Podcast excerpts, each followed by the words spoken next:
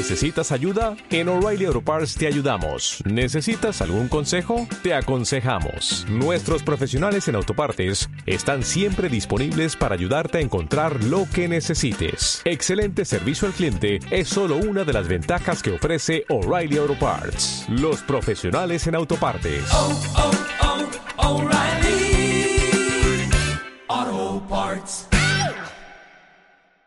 Hola, muy buenas. Hace unas semanas hicimos un episodio con Javier sobre los países más ricos y pusimos en el título que el tema tenía truco. Bueno, pues hablemos del truco. Quizá no estábamos hablando de los países ricos, sino aquellos que ganan más. Y no es lo mismo. Hoy en Simple Política la diferencia entre riqueza y renta. Comenzamos.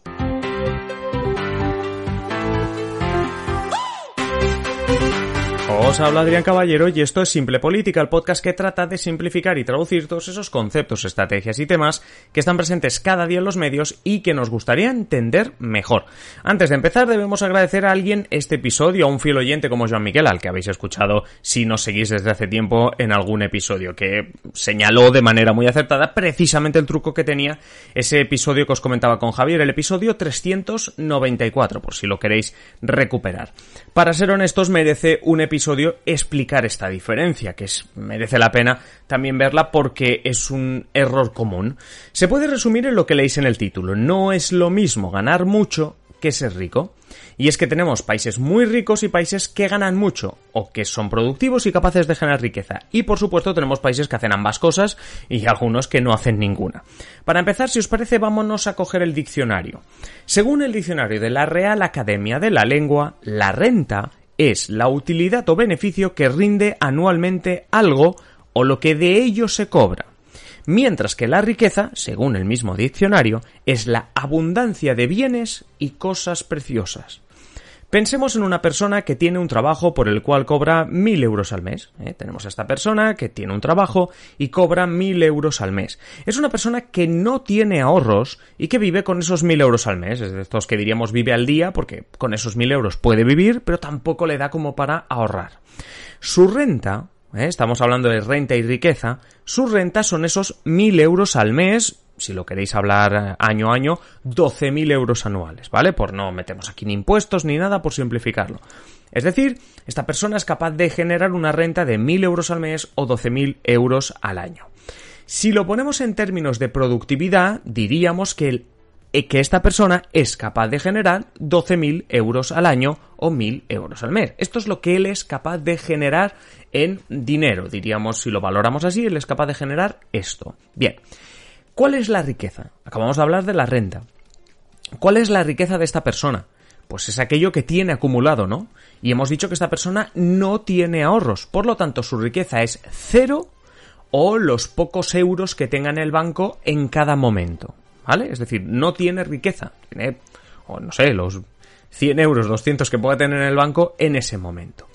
Pero, ¿qué pasa? Y esta es una pregunta clave, ¿qué pasa si a esta misma persona hoy le toca la lotería y gana 100 millones de euros.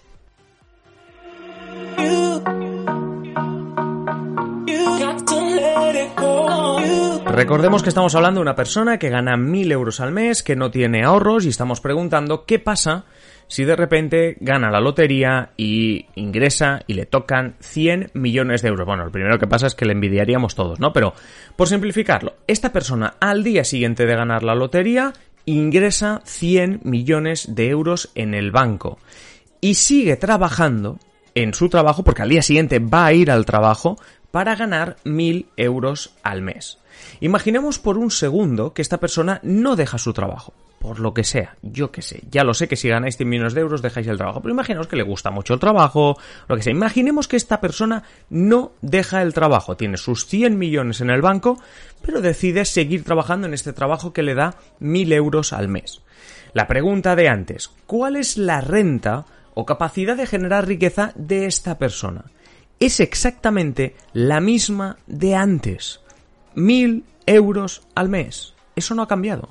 Él no es mejor ni peor trabajador que antes, no es más eficiente, no es capaz de generar más renta por haberle tocado la lotería. Hay un asterisco aquí que luego comentamos, pero ahora mismo en este ejemplo no es capaz de generar más renta. Es decir, él gana mil euros al mes. Olvidaos por un momento lo que hay en el banco. Él gana, su renta es mil euros al mes. Ahora bien, antes no tenía riqueza, lo hemos dicho, porque esta persona no tenía ahorros. En el banco no había nada, por tanto no tenía riqueza. Pero ahora tiene 100 millones de euros en el banco. Eso es riqueza. Es decir, esta persona, para que veáis, ¿eh? el tema de hoy es diferencia entre renta y riqueza, o entre riqueza y renta. Esta persona de nuestro ejemplo es ahora mucho más rico, es mucho más rica esta persona, pero su capacidad de generar renta es la misma.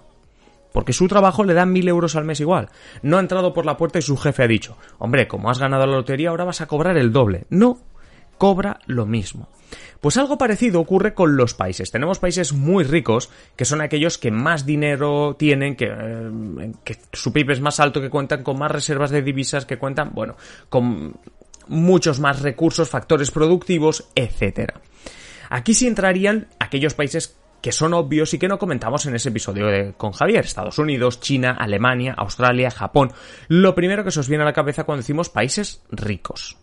Y luego tendríamos a los países con mayor capacidad de generar renta, mm, de, ser más productivos. Eh, dicho así, serán estos mismos países porque son muchos millones de habitantes, ¿no? Especialmente en China. Es decir, claro, si por muy baja que sea la renta de un ciudadano, si lo multiplicamos por mil y pico millones de chinos, pues obviamente pensaremos que tienen una riqueza. Bien, aquí es donde entra el concepto de per cápita. Por eso tenía truco aquel episodio también, porque se trata de renta per cápita.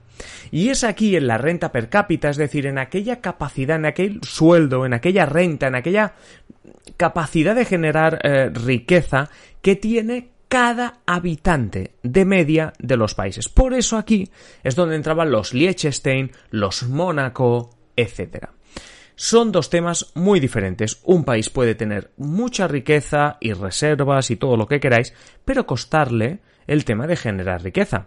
¿Cómo vas a aumentar tu riqueza? ¿Cómo aumenta la riqueza de ese hombre de la lotería? ¿Esperará que le vuelva a tocar la lotería? ¿Buscará un trabajo mejor? Es decir, muy bien, yo tengo una capacidad para generar renta, la que sea. En este caso, el hombre este mil euros al mes. En el caso de un país, lo que sea. Mi productividad al año. Bien. Esto debería repercutir en que si mi productividad es muy alta, yo puedo generar riqueza. Lo que estoy haciendo es generar riqueza y unos ahorros, etcétera, etcétera, pensando en lo que haría este hombre de la lotería. ¿Cómo lo consigue este hombre de la lotería? Es decir, yo tengo ahí 100 millones en el banco. ¿Cómo hago para que crezcan estos 100 millones? Porque mi sueldo de 1000 euros al mes no me daba para ahorrar. ¿Cómo lo hago? Tengo que buscar, ¿no? Eh, puedo esperar a que me toque la lotería o busco un trabajo mejor, ser más productivo. Aquí alguno dirá, de los 100 millones de la lotería, dejas la mitad en el banco, a modo de riqueza y obviamente de ahorros para ti, y con los otros 50 millones te compras un montón de casas e inviertes en empresas. El dinero que a final de año esta persona inventada de nuestro ejemplo sacará en alquilar todas las casas, en beneficios de las empresas donde ha invertido, todo eso es renta. Correcto. Porque ese hombre ya no gana mil euros al mes. Gana mucho más gracias a alquilar sus casas y los beneficios de los inversores. Imaginaros de nuevo que esa persona no ha dejado el trabajo. Esa persona gana a final de año 12.000 euros de su trabajo y los miles de euros que gane alquilando esas casas que ha comprado y los beneficios de los inversores. Ha renunciado a una parte de su riqueza, del dinero que tenía en el banco, para invertirla y ser más productivo y generar más riqueza. Como veis, ha cambiado riqueza por generar más renta, que eh, el día de mañana puede ser riqueza otra vez. Pues eso mismo se puede aplicar a los países. Es muy importante tener riqueza para cometer inversiones, ganar peso a nivel internacional, tener la sartén por el mango en el comercio, etc. Pero también es importante innovar y tener un modelo productivo que te permita generar una alta renta per cápita. En el caso de China, por ejemplo, tenemos alta capacidad de generar renta, aunque aún le queda camino para tener la riqueza, la acumulación de bienes, como dice el diccionario, pues de Estados Unidos, por ejemplo. De la misma manera, podemos hablar de Liechtenstein como uno de los países con mayor nivel de vida, de renta, nos podríamos ir a vivir allí si quisiésemos, pero no de los más ricos. porque no es capaz, no tiene esos factores productivos, no tiene la capacidad de generar una riqueza tal, riqueza, ¿eh? riqueza como la de Estados Unidos o China. Aunque sus habitantes, al menos en el papel, cobran más. De media, la renta per cápita de los habitantes de Liechtenstein es más. Cada habitante de Liechtenstein gana más a final de mes, pero su país no es tan rico como Estados Unidos. Aunque pueda confundir y aunque nos pueda petar la cabeza. Espero que a pesar de todas estas confusiones haya quedado clara la diferencia. Y si os interesa profundizar, ya sabéis, mensajes en comentarios, en nuestro Twitter, en nuestro Twitter, o que ya sabéis, nuestro Twitter es arroba simple barra baja política, o en nuestra página web simplepolitica.com.